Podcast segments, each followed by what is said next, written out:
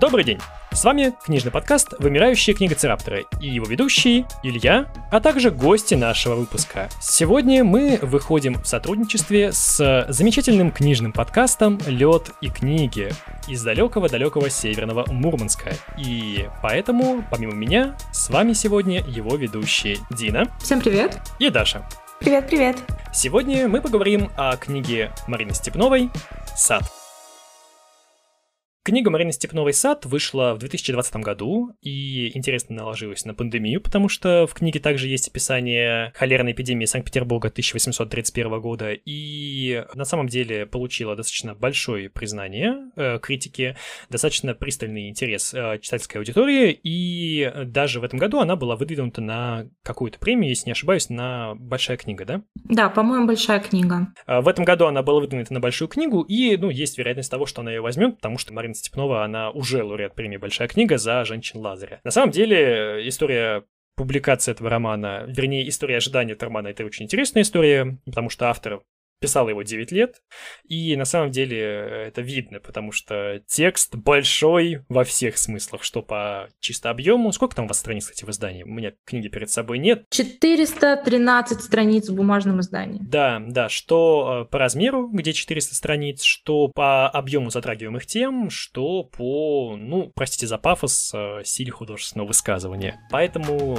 мы здесь сегодня нашим расширенным составом проанализируем, о чем же собственно, нам говорит Марина Степнова, и что же это за роман такой. Наверное, первое, что бросается в глаза у любого читателя, прошедшего курс школьной литературы, это то, что текст э, укоренен в XIX веке не только исторически, временем действия, но и культурно, потому что этот текст э, любому читателю неуловимо напоминает лучшие образцы русской классики, э, поскольку я по образованию литературовед, для меня это было более фактурно, и мне хотелось бы узнать, вот как нормальные читатели, которые читают книгу, как нормальным читателям читается этот текст текст, э, насколько сильно очевидна его вот эта вот э, литературная составляющая и насколько очевидны отсылки к каким-то произведениям русской классики, которые там присутствуют? Ну вот, а, на мой взгляд, э, диалог Марины Степновой с, в принципе, авторами XIX века, он очевиден. Я когда вообще бралась за эту книгу, я думала, что это будет такой исторический роман, и мне казалось, что Марина Степнова, она будет скорее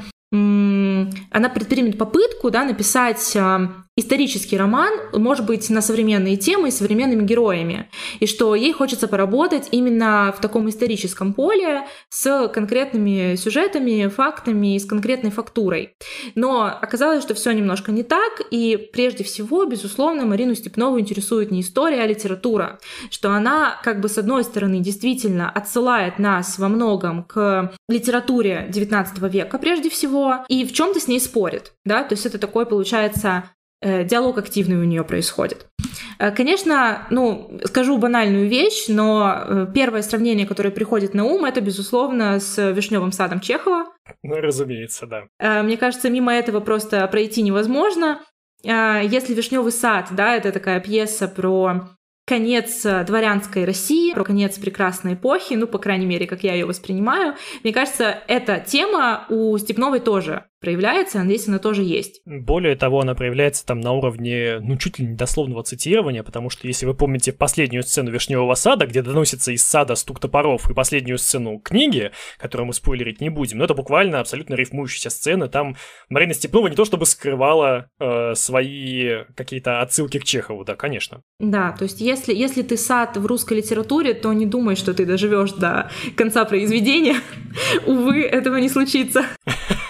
Особенно если приближается новая эпоха, особенно если на дворе 20 век. Вот если бы ты в веке 17 рос, тогда у тебя были шансы, а так никаких. Да, никаких шансов нет. А, ну, опять же, если мы говорим про дворянскую тему, то мне на ум приходит Тургенев, например, да, дворянское гнездо. Я думаю, что какие-то ссылки определенно к Тургеневу тоже есть. Можно сказать, что Степнова, она полемизирует с Толстым буквально на страницах романа через своих героев. С чем-то она и соглашается, но с чем-то, конечно, категорически нет. И это тоже очень интересно за этим наблюдать. Да, очевидно. Более того, Толстой там в тексте как раз-таки напрямую упомянут, в отличие от того же Чехова, на которого отсылают, не назвав его Толстой там появляется в первой же книге, и более того, главная героиня произведения, Наташа, названа в честь Наташи Ростовой, потому что ее мама, княгиня Надежда Александровна, она увлекается графом Толстым, пока э, не понимает, что граф чепуху порит, и ничего он не понимает в том, как женщины рожают, очевидно. Да, это точно. Ну, и мне еще показалось, что прям какие-то такие нотки ностальгирующего Бунина в романе тоже есть. Антоновские яблоки какие-нибудь, да, однозначно. Какие-нибудь, да, вот что-то такое мне здесь тоже привиделось. Я вот так сильно не заостряла внимание именно на сравнение с классикой. Я, конечно, видела, что это есть. Э, и, в принципе, прочитав множество отзывов на книгу, там практически все пишут про... Ну, все таки порой некую пародию на русскую классику, и многим это не нравится. Ну, просто было интересно узнать мнение других людей. А, я здесь не могу сказать, что я против или за. Возможно, это интересный эксперимент. Так, на самом деле, даже спародировать классику надо суметь. Я больше, наверное, заострила внимание на каких-то стилистических особенностях. Вещи некоторые настолько подробно были прописаны, что можно было почувствовать их запах, их вкус, то есть, понятное дело, что там 10 лет она вроде бы писала эту книгу. лет, да. И, конечно, там я понимаю, что это Работа столько сил а, было вложено. Здесь об этом можно, может быть, мы и поговорим как раз, насколько повлияло, может быть, на нее вот это долгое описание этой книги. Может быть, это хорошо, может быть, даже плохо, да. А, но при этом видно, что работа с текстом проведена очень интересно. Я не читала раньше ничего у Марины Степновой, к сожалению, не с чем сравнить сравнить. Я поняла, что это действительно мастер слова, она умеет написать это так, что это прочувствуется. Но, может быть, для неискушенного читателя да, будет немножко скучно, потому что уж некоторые моменты были, к сожалению, затянуты. Можно я тут э, вклиню буквально э, 5 копеек, э, такое небольшое лирическое отступление. Просто так сложилось, что в этом году я для себя как бы заново открыла «Вишневый сад» Чехова. Э, я э, сходила абсолютно случайно на спектакль Костромской драматический театр. Вот так вот меня занесло из Мурманска попутным ветром. И э, на самом деле я просто э, переосмыслила, можно сказать, «Вишневый сад». Я была совершенно к этому не готова но где-то еще недели две после просмотра спектакля я очень долго рефлексировала, и было очень интересно а, сравнить, а, насколько вообще, в принципе, а, изменилось мое отношение к этому произведению с подростковых лет. И после этого у меня возникло просто желание перечитать всего Чехова, наверное, и всю вообще классику, в принципе. Но и во многом из-за этого мне также было интересно читать «Сад», потому что я ну, могла бы себе предположить, что, допустим, когда бы я читала, если бы у меня была возможность прочитать «Сад Степновой» в подростковом возрасте, возможно, я бы восприняла его как-то иначе, и какие-то акценты были бы расставлены по-другому. И насколько мне будет интересно перечитать лет через 20 этот роман, чтобы понять, как я его вообще воспринимаю. Ну, на самом деле, давать в школе детям «Вишневый сад» э, чеховский и не давать его увидеть на сцене, по-моему, преступление, потому что, на самом деле, читать драму в виде текста — это, конечно, неправильно. Любую драму, будь то «Недоросль», будь то «Гамлет», будь то «Вишневый сад», нужно видеть поставленный на сцене. Но вопрос, насколько экспериментальная будет постановка, это уже другой вопрос, это уже на усмотрение учителя. Потому что, честно говоря, это все равно, что давать детям читать сценарии фильмов вместо фильмов, и удивляться, чего же дети фильмы-то не любят. Удивительно. Что такое? Вот дал почитать сценарий «Аватара», а детям не понравилось. Да, действительно. А, на самом деле, да, отсылки к русской классике там есть буквально текстуальные, э, но помимо прочего, вот как было упомянуто э, Дарьей, у нас там э, есть отсылки буквально на уровне метода, методические отсылки, потому что вот это вот вкусность текста, простите за мой французский, вот эта вот его осязаемость в тех главах, которые отсылают к Толстому, кстати, это же буквально толстовский метод. То есть э, всем бы такую пародию, честно говоря, получить, как Марина Степнова пародирует русскую классику, потому что она делает это абсолютно не в качестве высмеивания, а в качестве такой тонкой стилизации. Когда какой-нибудь условный Сорокин пародирует э, что-либо, то Сорокин это делает так, что после этого хочется сходить и либо выпить, либо помыться. А Марина Степнова, отсылая к русской классике, довольно точно реконструирует э, особенности стиля. Что Тургенева, там, где речь идет о э, дворянских гнездах, что Толстого, там, где речь идет о полной семье. Э, там еще вот эти вот первые главы очень похожи на детство Толстого, собственно. Вот этот вот Карл Иванович, который Мезель, э, вот Николенька Артемьев, который Туся и мама, ну вот эта вот вся атмосфера дворянской усадьбы и счастливого детства в ней, это все к Толстому отсылает во многом. И, кстати, полемизирует с ним при этом же тоже, используя абсолютно толстовские приемы в плане описания, конечно, э, очевидно, что этот роман не мог быть написан в веке 19 и идея это там как раз века 21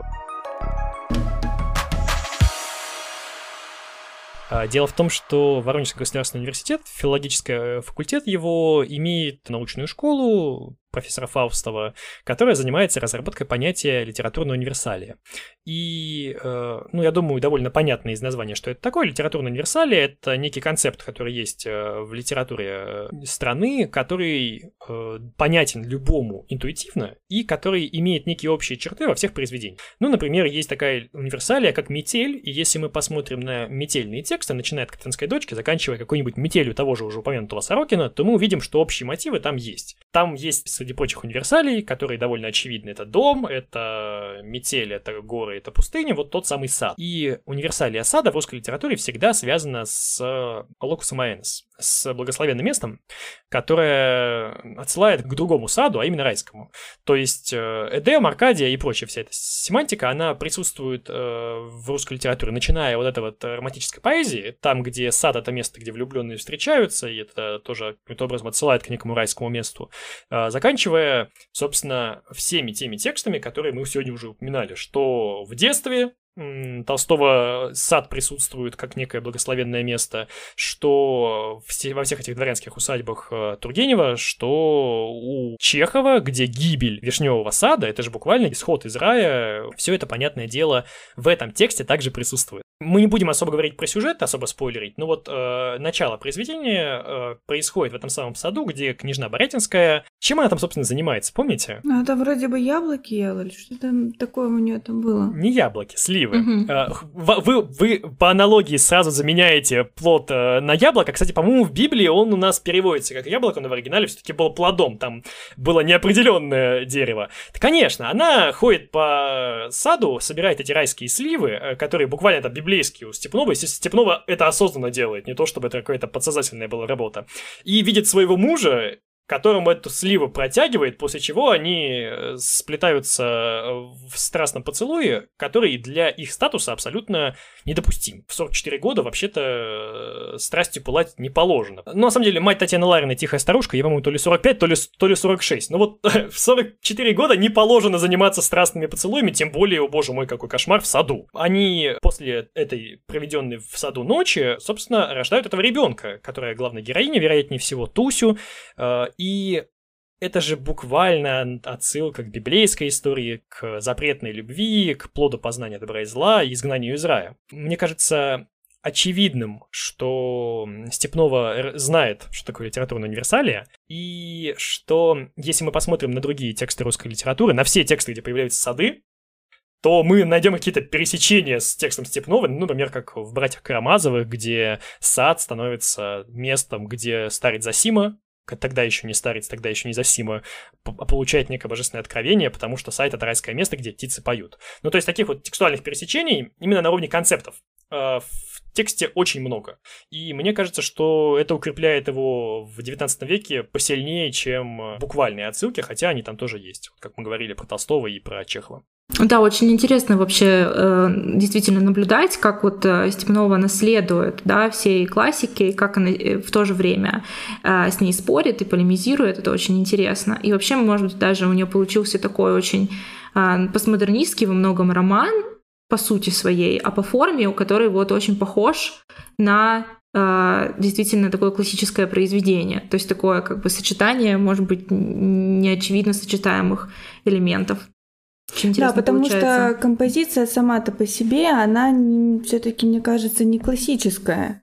Вообще, на самом деле, композиция это то, о существовании чего в этом романе порой задумываешься, потому что, собственно, пересечение и переплетение всех этих сюжетных линий, которые ведут в никуда и заканчиваются ничем, э, в определенный момент заставляют задуматься вообще, а о чем эта история, кто там главный герой, ну, мы же привыкли к тому, что э, вся история происходит от того, что герою что-то нужно, он что-то получает или не получает. А, а вот здесь, кто здесь главный герой?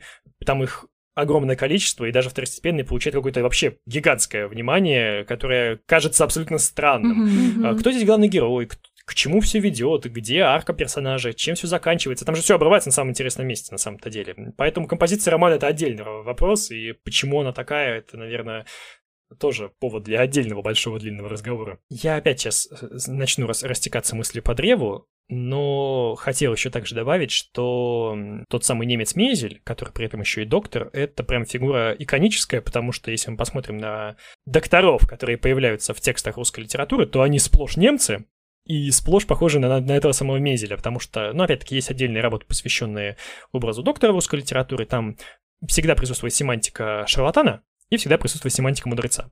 То есть э, вот это вот э, амбивалентное переплетение, с одной стороны, невежества, а с другой стороны, тайной мудрости, вплоть до колдунства, э, она присутствует. И Мезель, кстати, показывает нам обе стороны эти. И если мы посмотрим на всех этих докторов, которые там Кристиан Иванович э, Рутеншпиц из, из, из двойника Достоевского, или, не знаю, Старцева из Ионыча и так далее и тому подобное, ну, вообще-то у Чехова докторов-то каждый первый, потому что Чехов сам доктор, то мы увидим определенное тоже пересечение именно в том, как этот персонаж выглядит, что он делает и какие функции в тексте он, собственно, исполняет. Мне кажется, еще очень интересно, что вообще образ э, врача э, важен для самой Степновой в том числе, потому что у нее ну, практически в каждом романе да, врач один из таких центральных персонажей. Да, да, и да. И да. хирург у нее, да, дебютный роман. Ну и, собственно, вот женщины Лазаря там тоже он врач. То есть в самом творчестве Степновой, да, этот образ занимает очень важное место.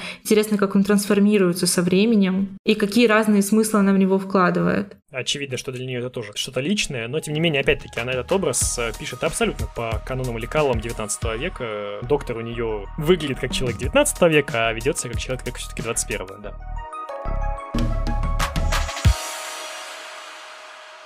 Ну вот, э, кстати, такой момент меня как историка, э, вот он всегда э, ну, достаточно сильно напрягает. То есть у меня вот личные отношения с историческими романами очень сложные. Очень часто мне их просто тяжело читать. И я, в принципе, этот жанр очень часто избегаю, потому что для меня нет ничего хуже, чем начать читать исторический роман и увидеть там современных героев, да, которые просто не могли бы появиться в ту эпоху. Для меня это сразу такой как бы маркер, показатель, что это не аутентично, это недостоверно, так быть не могло. Но, а, как я уже сказала в начале, в общем-то, со временем как бы стало ясно, что э, Степнова пишет не совсем исторический роман, да, то есть его рассматривать как исторический роман нельзя, что все таки это больше такой э, роман, который написан в литературном поле, да, то есть она помещает своих героев не в исторический контекст, а в литературный контекст, да, 19 века, то есть для нее это важнее. И если с такой точки зрения посмотреть, то, в общем-то, как-то получается отпустить и забыть эти современные идеи и как ну, рассмотреть просто это вот с другой точки зрения. Слушайте, вы просто попадаете в самое больное, потому что мы уже пятый выпуск подряд говорим о том, что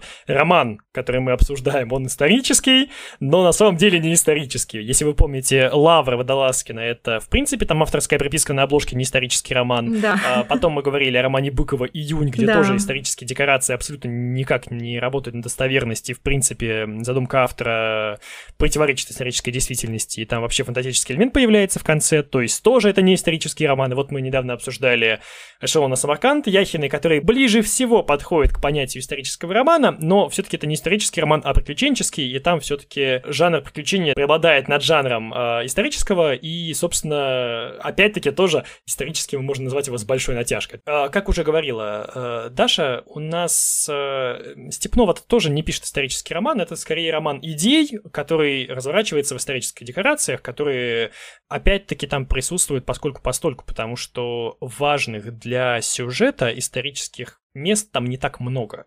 Они есть, но они не преобладают над текстом. А, вот мы как раз с Дашей обсуждали э, в нашем выпуске про современную русскую литературу те тренды, которые в ней есть, и мне кажется, что зря мы не упомянули как раз-таки э, тренд на переосмысление исторического романа, потому что сейчас действительно их появляется очень много, и можно сказать, что э, ну как бы обращение к истории — это тоже такой элемент писательского метода, то есть с помощью обращения к истории писатели во многом как-то подсвечивают какие-то проблемы современности, и исторический классический роман, он превращается э, в нечто другое.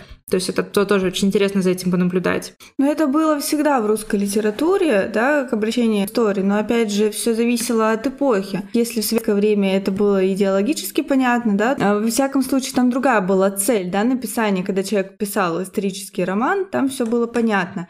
Здесь же вот действительно такое необычное переосмысление и опять же внежанровость, потому что а, тот же самый Иванов, который тоже позицируется как писатель, угу, который да. пишет пишет об истории, но магический реализм там у него постоянно присутствует некий такой. Вот только хотел его упомянуть, да. Ну вот, кстати говоря, а, опять же, в каких-то отзывах встречала, люди как раз минусом ставят этой книге то, что э, автор обращается к некому прошлому, когда вот она действительность, почему же о современности авторы не пишут. То есть как бы тут упрек даже не больше именно к Степнову, а вообще к современным русским авторам. Mm-hmm. Да, но при этом очень странно, потому что есть и другой лагерь читателей, которые говорят, что зачем мне читать современную русскую литературу. Там одна чернуха. Если это о том, что мы можем выглянуть да в окно. Но очень странно. То есть тут, конечно, сколько у людей, столько и мнений, но вот интересно было увидеть такой отзыв. Э, я вот еще подумала о том, что э, такой же такие рядовые читатели и зрители, они, например, э, там могут критиковать ту же самую «Игру престолов» или какие-нибудь фэнтези, фантастические романы за то, что они Ведьмака недостоверны, да? Хотя, казалось бы, это же фэнтези и фантастика. А-а. Хотя у вас да. там драконы летают, Но, значит, конечно. там вот у них битва, значит, не по стратегии выстроена, и так, значит, в Средневековье сражаться не могли, а там, значит, доспех не тот и так далее и тому подобное. Вот. И что, допустим, при этом, да, сейчас появляется очень много таких исторических романов, которые действительно не фэнтези, фантастика, а основаны на реальных исторических событиях, но при этом они вообще не ставят, да, писатели не ставят э, цель э, быть достоверными, то есть у них вообще другие совершенно задачи перед ними стоят. Вот, это тоже нужно э, как-то понимать, наверное, иметь в виду. Ну, просто то, тоже так интересно сравнить вот с такими отзывами.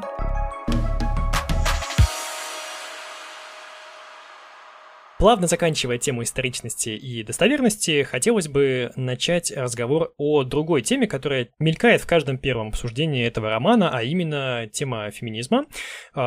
Или же, если, ну вот как я предлагаю, говорить более э, нейтрально, это тема эмансипации, потому что для конца 19 века тема эмансипации тема актуальная, а феминизм был не настолько актуален, как сейчас. Ну, э, если, конечно, посмотреть э, на поверхность, то мы, конечно, можем здесь героиню Туси, да, которая, в принципе, не очень похожа на такую типичную героиню романа, действие которого разворачивается в XIX веке, то есть она достаточно своевольная, она достаточно своенравная, у нее есть взгляд на мир и на предназначение женщины, и на свое предназначение в этом мире, и она хочет его отстоять во что бы то ни стало. То есть, в принципе, сама по себе Туся, она, конечно, воплощает, э, ну, достаточно феминистскую модель, как мне кажется. Единственное, что Туси вообще не особо интересная женщина, поскольку ей вообще не особо интересно общество. Там скорее у нее вот эта вот ее нонконформистская повестка, она нами воспринимается как феминистская, потому что она борется против ограничений, выстраиваемых сексистским патриархальным обществом. Но на самом-то деле, честно говоря, если бы Туся жила бы сейчас, она бы за права женщин не боролась.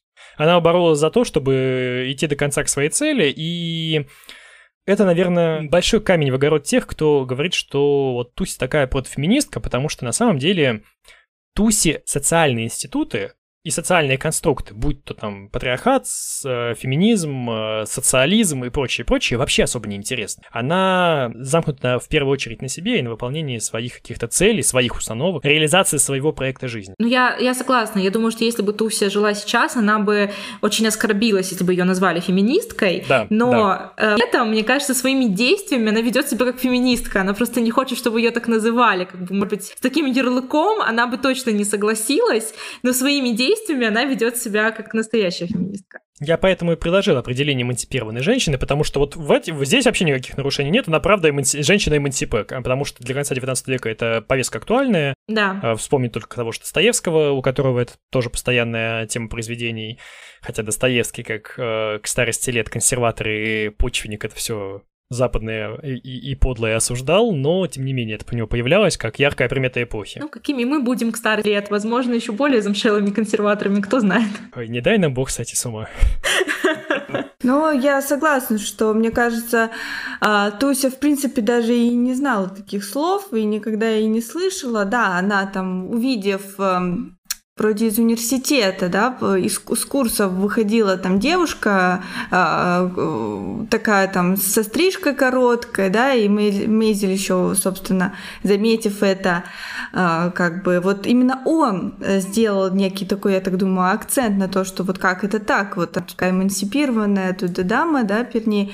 А мне кажется, Туси в этот момент была погружена в свои мысли о лошадях, о том, как она хочет mm-hmm. э, на ветеринара выучиться, что она, в принципе, это не осознавала. Да, там есть э, диалог между ними, когда вот э, она, собственно, и спрашивает... Э, ну, она не понимает, почему мужчины имеют, собственно, больше прав, чем женщины, да, то есть и она даже вот открыто а, говорит, что я тогда тоже хочу быть мужчиной.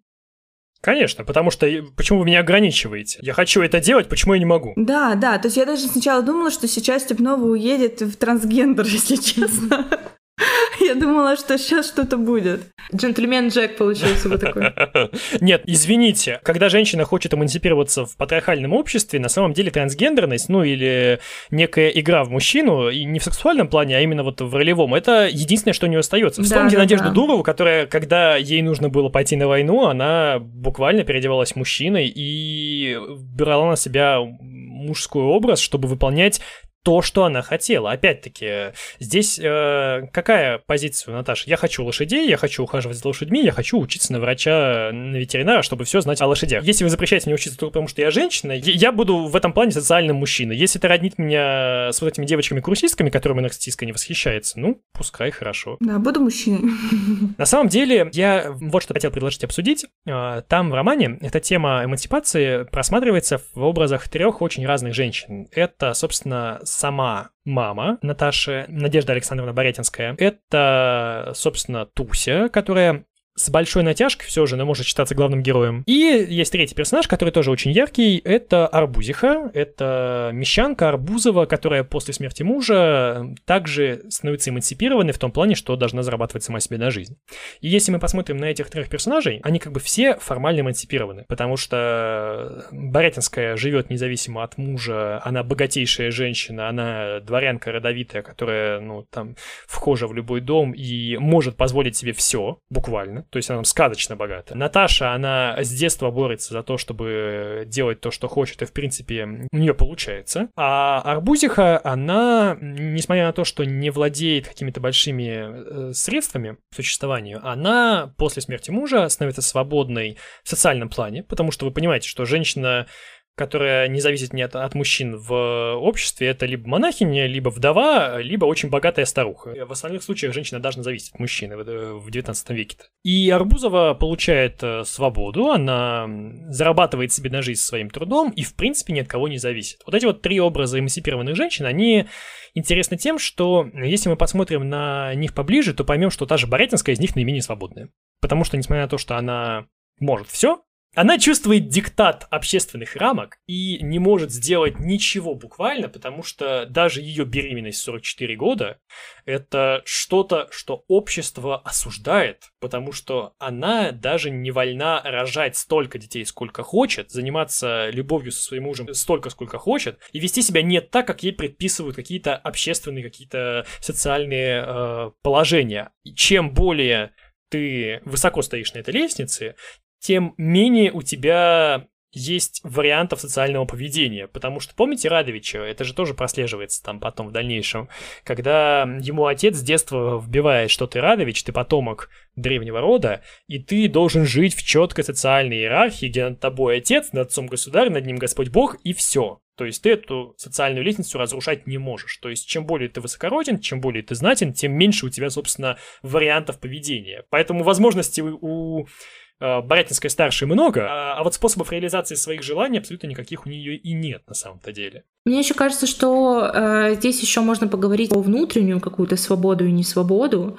И мне кажется, что у Борятинской старшей, в принципе, внутренняя свобода очень ограничена. Конечно, это во многом зависит от воспитания, от социального окружения, но она э, понимает, что и общество, да, и, э, скажем так, ставит ее в определенные рамки, да, но и при этом она сама также поступает по отношению к себе, то есть она э, во многом сама себе там не может э, разрешить быть э, в ее возрасте там беременной, то есть она сама думает, как это вообще возможно, она сама себя за это клянет, э, проклинает и не понимает, как это случилось, и... Она сама себе становится омерзительна за эту проявленную сексуальность, потому да. что э, женщине ее возраста сексуальность проявлять не положено, и этот плод для нее становится таким э, наказанием буквально, э, потому что, ну, если мы вернемся к самому началу, помните, там же у нас была идея том, что, типа, это такая отсылка на библейскую историю с первородным грехом. Там же, помните, какое наказание у женщины было? что в муках рожать, и, э, и, собственно, это происходит, кстати, в тексте. Да, вот. А в то же время та же самая Туся, в ней, конечно, внутренней свободы больше, тоже, конечно, зависит от воспитания, что все-таки не мать ее воспитывала, а э, названный отец, да, все-таки. Мезель, да. Вот оно немецкое западное воспитание. Вот этот загнивающий Запад. Да-да-да, не пускайте к детям незнакомых немцев. Это точно. Вот, и, конечно, э, в плане внутренней свободы у Туси ее гораздо больше. Мне кажется, тут даже она чуть ли уже не утробе матери а, определила для себя некую внутреннюю свободу. То есть она родилась, э, не захотев разговаривать, да. она и не разговаривает. Ну, это во всяком случае, понятное дело, что младенец-то как он, да, это для себя не решал. Но в тексте это чувствуется, да, вот опять же, что вот это ее такой вот выбор. Потом вот она захотела, заговорила. Mm-hmm. То есть э, она действительно разрушает рамки. Когда ей там 9 лет, например, она показывает свой характер, когда с Мезелем устраивает чуть ли не войну, потому что тот запрещает ей ходить на конюшню в наказание, и девятилетняя Наташа показывает свой характер на полную, буквально вытребовая себе это, и хоть Мезель никакие компромиссы не идет, но ты понимаешь, что силе воли этой там девятилетней девочки позавидует любая книжная Борятинская, конечно. В этом эпизоде я не почувствовала что-то необычная, да, некая такая вот особенность, потому что, наверное, все-таки работа в школе наложила на себя отпечаток и э, некое такое вот э, уже мышление, что в принципе девятилетний ребенок может себя так вести, потому что мы привыкли видеть таких детей. Может так себя да. повести, опять же, из богатой семьи обязательно это. Но опять же, да, 19 век, насколько это возможно. А вспомните Радовича, как его отец отец муштровал. Да, тут совсем другая картина. Опять же, вспомните э, архитектора вот этого... Конечно, который в ужасе. Э, да, который был шокирован, что ребенок может себя так вести, да, когда его отец за подобное мог просто высечь. Я о том и говорю, что это все результат воспитания Мезеля. Потому что росла бы Туся в нормальной семье, э, в нормальной имеется в виду по тем временам, у нее не было бы ни права слова, она бы не могла встать из-за стола без разрешения матери и, конечно же, не могла бы позволить себе заниматься такой непостижимой для девочки 19 века деятельностью, как разведение лошадей. Но очевидно, что это все было бы ей запрещено. Да, это то есть такая некая современная больше модель, привычная нам. И когда читаешь, э, вот, ну, вот первое да, впечатление у меня как у читателя, что ну, это вполне понятное, адекватное поведение современного ребенка, а потом начинаешь понимать, что это не современный ребенок. Да, да, да, да. Ну, не совсем адекватное на самом-то деле. Да, понятное дело, что это перенесение ролевой модели современного ребенка в 19 век, но вот, честно говоря, тут э, вброшу немножко, что поведение Туси не совсем адекватное. Здесь Степнова немножечко проталкивает мысль о том, что неограниченная свобода воспитания ребенка не лучшим образом аукивается, когда тебе нужно в старости стакан воды принести. Возможно, для Степнова это очень актуально, потому что она сама мамой стала, пока книгу писала. Здесь прям чувствуется, что Степнова что-то пытается нам сказать прямым текстом и прямо в лоб. Ну, на самом деле, насколько это все соотносится с действительностью, вопрос дискуссионный, но в тексте это есть.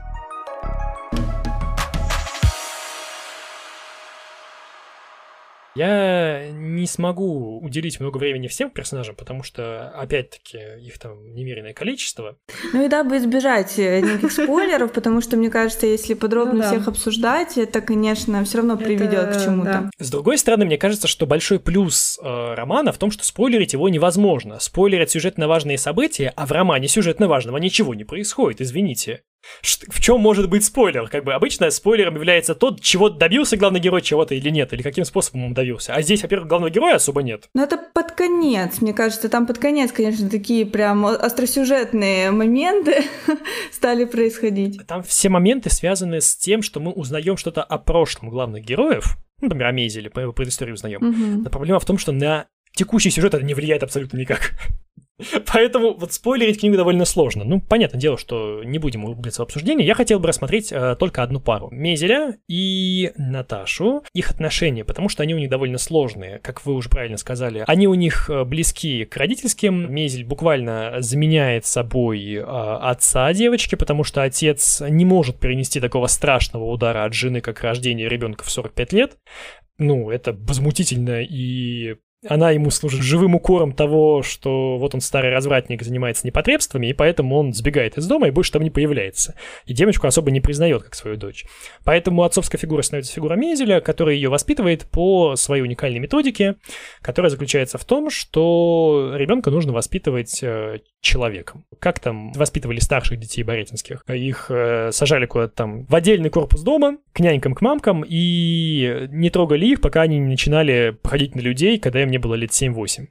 И в таком случае, понятное дело, ребенка воспитывали мамки-няньки, которые были неграмотными крестьянками, и которые воспитывали в них там рабское подчинение, э, уважение к старшим, и э, вбивали в них то самое исконное, внутреннее, что, собственно, и в патриархальной системе, в консервативной системе считалось признаком хорошего тона. Мезель, э, Мезелю это все притит, он вообще терпеть не может там невежество, грязь, антисанитарию, и поэтому этого ребенка, выстраданного ребенка, позднего ребенка, рожденного в муках, как предписывает Евангелие, он э, берет на себя и воспитывает его в соответствии с э, установкой на свободу. Если мы хотим вырастить человека, а не раба, мы должны дать ему свободу. И поэтому Туси ни в чем не отказывает, наказывают. Туся позволяется нарушать какие-то правила, которые княжне а, и тем более уж девушке нарушать никоим образом нельзя в то, в то время, и Туся вырастает достаточно эгоистичным человеком. Туся вырастает э, не просто эгоисткой, а таким естественным эгоцентриком, потому что как-то осуждать ее за это сложно. Она не то чтобы злая и не любит э, свою мать она просто не включает мать в свой внутренний мир. Проблема в том, что долгое время она вообще считает своим отцом коня боярина. А, и в жизни, кроме Мезеля и коня, не признает никого. Вот в подобном э, мироощущении э, Наташи, изначально довольно милым и забавным, мы постепенно видим ростки того, как это все аукается Борятинская, которая удалившись от воспитания дочери, получает в итоге то, что, собственно, заслужила. И дочь э, не проявляет к ней тех дочерних чувств, которые хотела бы. Борятинская больше всего на свете уважает того самого Мезеля, который, собственно, ее и воспитывал. Это можно рассматривать как роман воспитания, но здесь очевидно, что рассматривается какая-то ролевая модель, не характерна для того времени, и очень актуальная для времени сегодняшнего. И ну, вот тоже продолжая эту мысль, могу тоже вот как бы поделиться таким читательским опытом, именно своими ощущениями, да, во время чтения а, романа, что, а, наверное, в начале, да, когда м, мы следим за воспитанием Туси, следим за какими-то ее первыми такими решениями, да, что она действительно проявляет свободу, она, значит, хочет этот конный завод, она к нему идет, несмотря ни на что. А, я, как, наверное, все-таки праведная, неправедная феминистка, ее поддерживала. Так или иначе, думала, как же это все-таки здорово, да, и как классно, что нам, э, значит, автор показывает такую э, замечательную героиню. Но в конце, да, когда мы видим, что Туся достаточно безжалостно поступает с этим прекрасным садом, причем поступает не по злости, а потому что в ее мире нет ничего, кроме цели, конечно. Да, конечно, это ужасно разбивает сердце, и просто читатель оказывается испытывает совершенно, да, противоречивые чувства, да, потому что, с одной стороны, в начале как бы Тусю он вроде как поддерживает и радуется за э, то, что она смогла достигнуть в таком патриархальном э, обществе такой свободы, но в то же время, да, когда мы следим за тем, что происходит с садом, Э, ну, действительно сердце просто разбивается. То есть тут тоже вопрос как бы остается открытым. Степнова, как и Чехов, да, задает вопросы, не дает ответы. И э, вопрос, насколько в итоге, да, она поступает правильно, да, он тоже остается открытым. На самом деле, да, потому что есть за что ее осудить. Любой человек, видя, как она обращается с матерью, как она обращается,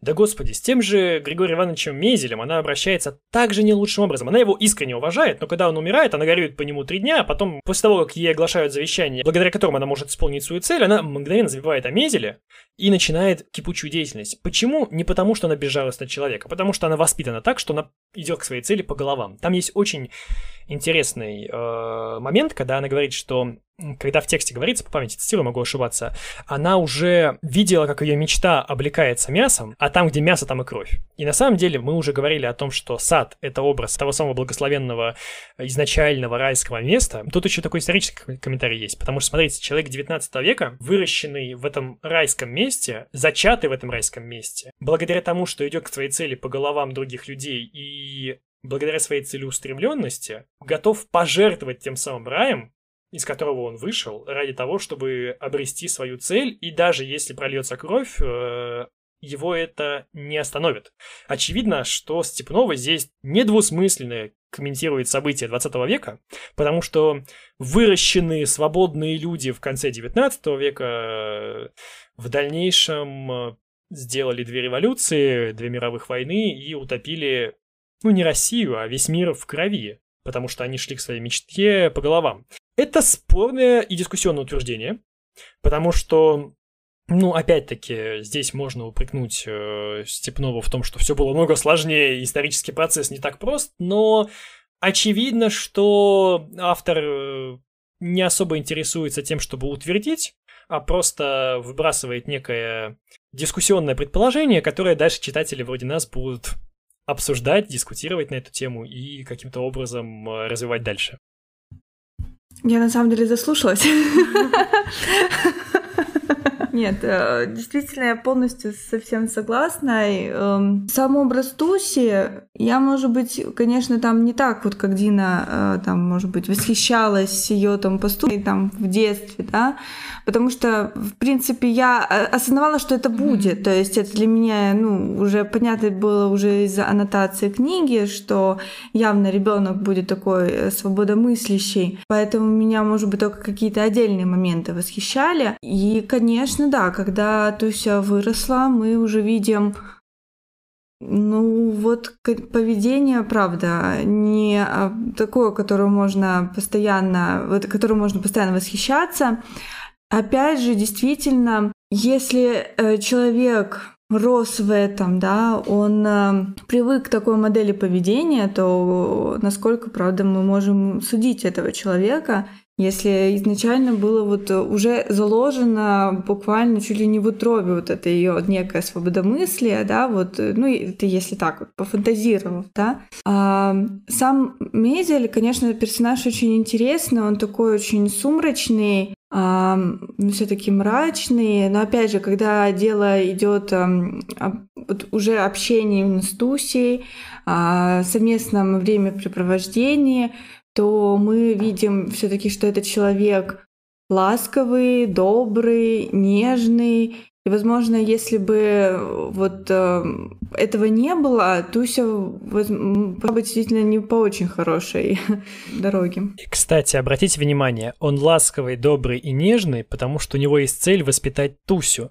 Но когда у него есть препятствия на этом пути, он готов буквально убивать. Помните тот случай, когда крестьянка говорит, ой, деточка бедная, убогая, говоря про Тусю, которую считает семственно отсталой, а он ее буквально полностью вскипая, чуть ли не, не душит и чуть ли не убивает, и мы понимаем, что этот человек, он по отношению к Тусе ведет себя как идеальный отец, он считает, что такая модель идеальная, и он ведет себя как идеальный отец. Но при этом он, если у него на пути что-то встанет, он, это, он пройдет по головам и перережет горло своими руками, хотя он врач.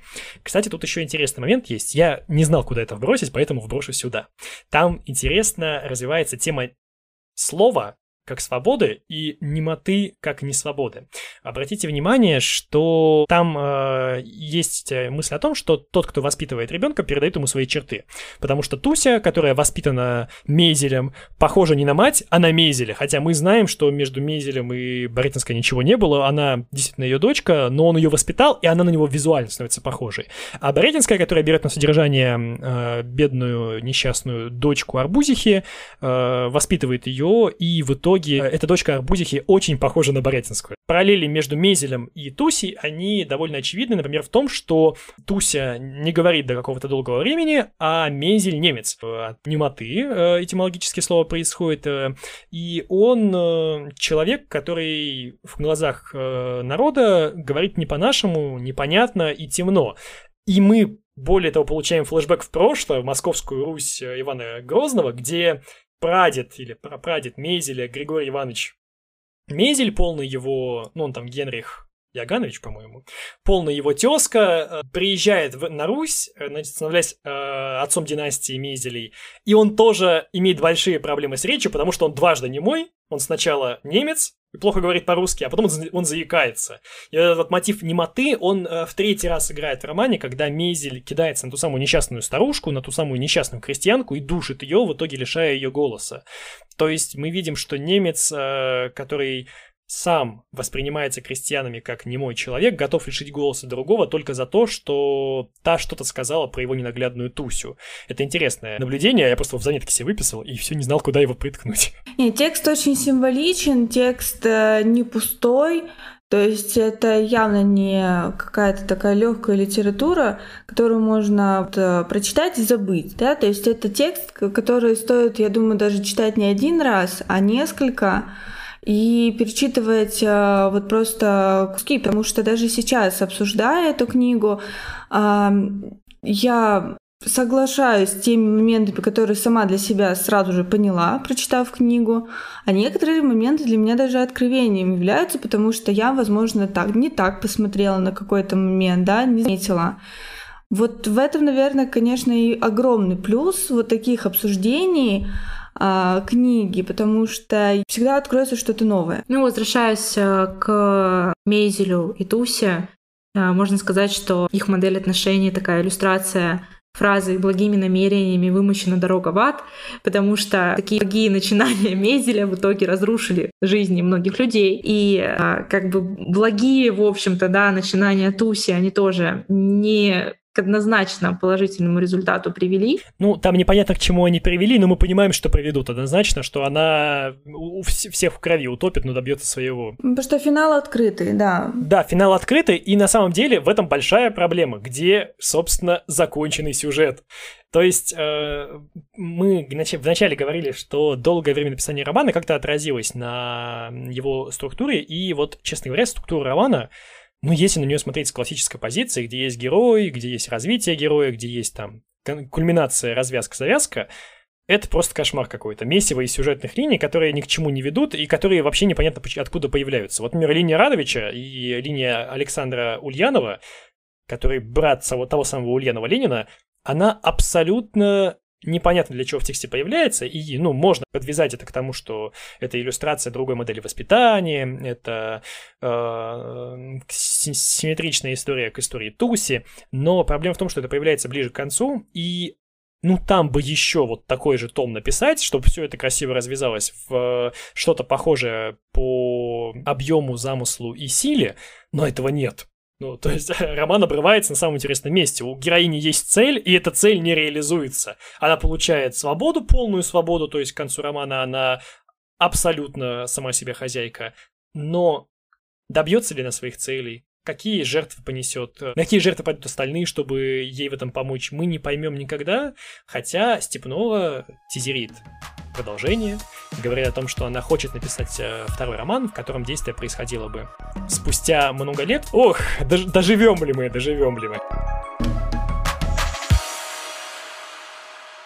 Персонаж князя, например, да, вот который появлялся, в принципе, в первой половине книги достаточно часто. И мы его даже, я думаю, успели обрисовать у себя в голове и понять, что чему. Но он так резко пропадает под конец. То есть мы узнаем только, что с ним случилось, и все. Он даже не под конец попадает. Вот э, он э, фактурный такой живой персонаж до рождения Туси, а потом Туси рождается, он просто выкидывается из текста за ненадобностью, потому что приходит Мезель, который выполняет его функции. Да, на самом деле, там много такого. Но опять-таки, понимаете, в чем проблема? Э, критиковать роман за структурную неувязку можно в том случае, если роман хочет э, стараться выстроить красивую историю от А до Б а у него не получается. Если мы возьмем какого-нибудь Улисса, Джойса и начнем критиковать его, что там что-то не так с сюжетом и непонятно, куда какие сюжетные линии ведут, мы поймем, что модернистская оптика автора вообще не подразумевает никакого сюжета в виде линии, а сюжет у него выглядит как-то вот разветвленной системой рек, которые растекаются из одного общего источника. Если мы посмотрим на школу для дураков Саши Соколова, который меньше по объему, но тем не менее довольно интересен,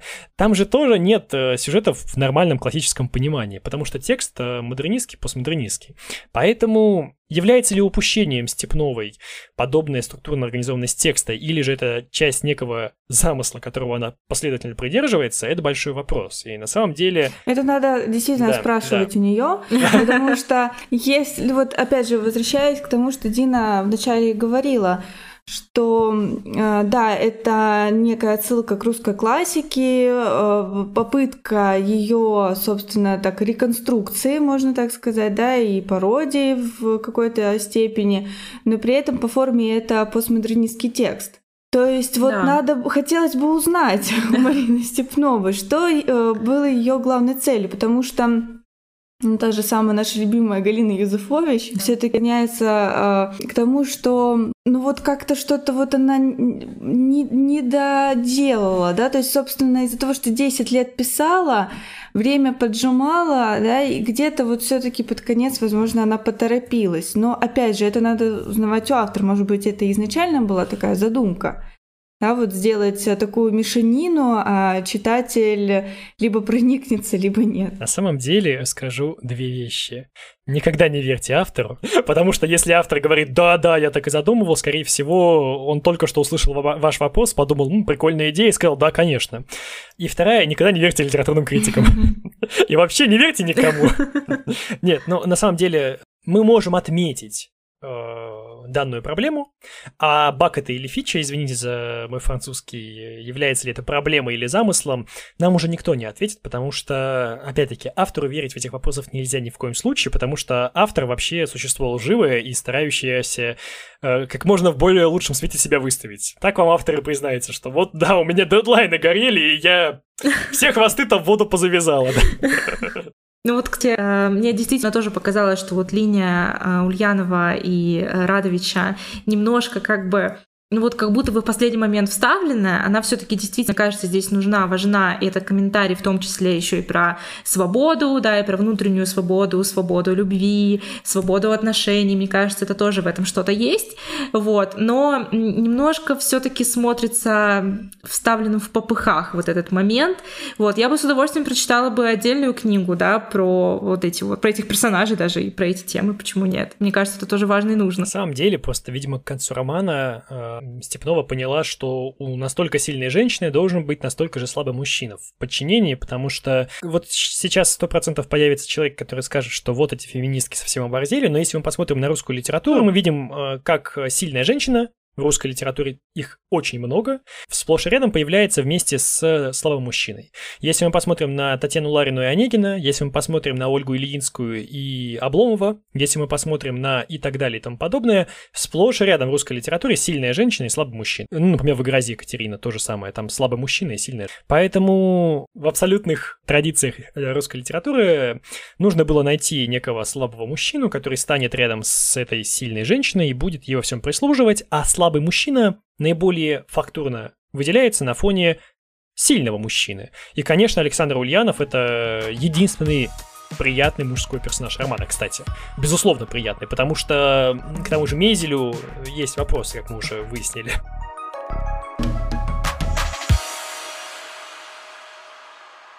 Я хотел бы вот что сказать. Там появляются два персонажа, а именно Туся и та самая дочка Арбузихи. Ну, опять-таки, дочка Арбузихи там появляется для того, чтобы более фактурно показать разницу между этими двумя героями и разницу между воспитанием одной и воспитанием другой. И в итоге, если мы посмотрим, мы понимаем, что автор неоднозначно оценивает э, то, как воспитание Мезеля отражается на моральном облике Туси, но при этом некую идиллическую икону из Анечки он тоже не делает. Потому что если мы посмотрим на то, как складывается судьба воспитанницы Боретинской э, в этом романе, то автор довольно жестоко с ней обходится. Как вы думаете, вообще вот Аню жалко или нет? Ну, чисто по-женски жалко. Женская солидарность вошла в чат. Она же ну, жестоко с ней обходится. Вот о чем. Та самая Анечка, которая никогда никому зла не делала, вся такая тихая серая мышка, и в итоге к ней автор так безжалостно. Почему? Вот вопрос, который я для вас готовил. У меня тоже такой вопрос. К Марине Степновой. Потому что я не ожидала все таки Нет, я предчувствовала, да, по сюжету, понимаю, что ну, как-то все-таки автору придется завернуть эту всю ситуацию. Вот. Но именно такой вот конкретный исход вот как будто просто оборвало. Ну вот просто. Это вот. все потому, что Степнова хочет нам сказать, что у ребенка должен быть и мать, и отец, и что сочетать нужно разные системы воспитания, а не только э, одну э, систему проталкивать. У старших детей Борятинских были и мать, и отец, и выросли они неблагодарными. С другой стороны, у старших детей Борятинских, мне кажется, ни матери, ни отца не было, потому что они как-то были во многом сами себе предоставлены и э, даны на откуп учителям, гувернанткам и так далее. Да, тоже верно, тоже верно. Действительно, Степнова, она осуждает Тусю, хотя и любуется ей. Э, и понятное дело, что мы понимаем, что ну неправильно и, и, и вот так вот идти по головам к, к своей цели, даже если ты эмансипированная женщина. Хоть да хоть кто, хоть, хоть мужчина, хоть женщина, хоть небинарная персона, без разницы. А, но проблема в том, что Аня, которая, с другой стороны, такой идеал консервативной девочки, воспитанная в лучших э, традициях, э, получившая патриархальное воспитание, боящаяся открыть глаза на мужчину, с которым разговаривает, она же тоже дико бесит Степнову. Я думал над тем, в чем же, собственно, вина той самой Анечки, и я думаю, в конце нашего подкаста я возьму и использую супероружие, которое вы не раз использовали. Это не статистика, Это цитаты. Мы начинали с Толстого, и я думаю, Толстым же, собственно, и закончим. Если мы проведем аналогии с Толстым, то поймем, что Наташа Боретинская — это такой аммаж к Наташе Ростовой, хоть и по характеру от нее далекий, хотя Наташа Ростова также нарушала общественные рамки, кстати. А Анечка, воспитанница Боретинской, такая приживалка в этом доме, это аммаж к Сонечке, той самой, которая никому ничего плохого в тексте не делает, но при этом в конце с ней автор очень жестоко обходится, и Наташа Ростова, которая беседует о ее участи, спрашивает, ну а почему так, за что так с ней обошлось, э, предвидение, судьба. Э, она же никому ничего плохого не делала, она никогда голос на никого не повышала, она всегда всем услуживала, и при этом она вот так вот несчастлива в жизни. В чем проблема? И я сейчас просто процитирую этот момент, и я думаю, это будет прекрасным завершением нашего выпуска. «Знаешь что?» — сказала Наташа. «Вот ты много читала Евангелие. Там есть одно место прямо о Соне». «Что?» — с удивлением спросила графиня Марья. Имущему дастся, а у неимущего отнимется, помнишь? Она неимущий. За что? Я не знаю. В ней нет, может быть, эгоизма. Я не знаю, но у нее отнимается, и все отнялось. Мне ее ужасно жалко иногда. Я ужасно желала прежде, чтобы Николас женился на ней. Но я всегда как бы предчувствовала, что этого не будет. Она пустоцвет, знаешь, как на клубнике. Иногда мне ее жалко, иногда я думаю, что она не чувствует этого, как чувствовали бы мы. Мне кажется действительно, что вот эти вот толстовские слова — это то, на что Степнова ориентируется. И вот это вот жестокое ее обращение с этой несчастной Анечкой, это связано с тем, что она такой же пустоцвет, как и Соня. То есть, э, если в кого-то эгоизма переложили, как в Тусю, то в ком-то этого эгоизма нет, и это тоже бесхребетность, которая не может быть вознаграждена чем-то, каким-то подарком судьбы. Да, мы, я думаю, подпишемся под каждым словом. Определенно. На этом наш насыщенный, богатый обсуждениями и дискуссиями выпуск подошел к концу. Подписывайтесь на наш подкаст везде, где вы его слушаете. И не забывайте заглядывать в описание. Там, как обычно, есть список всех упомянутых в выпуске книг. В следующий раз мы будем обсуждать роман Мариам Петросян «Дом в котором». Большое спасибо замечательным девушкам с подкаста «Лёд и книги» за то, что согласились прийти в наш выпуск и посвятили час своей жизни обсуждению современной русской литературы. Советую всем подписаться на их подкаст и слушать его на всех доступных платформах. Спасибо за приглашение. Нам было очень интересно. Да, всем пока-пока. Пока-пока. До скорых встреч через неделю.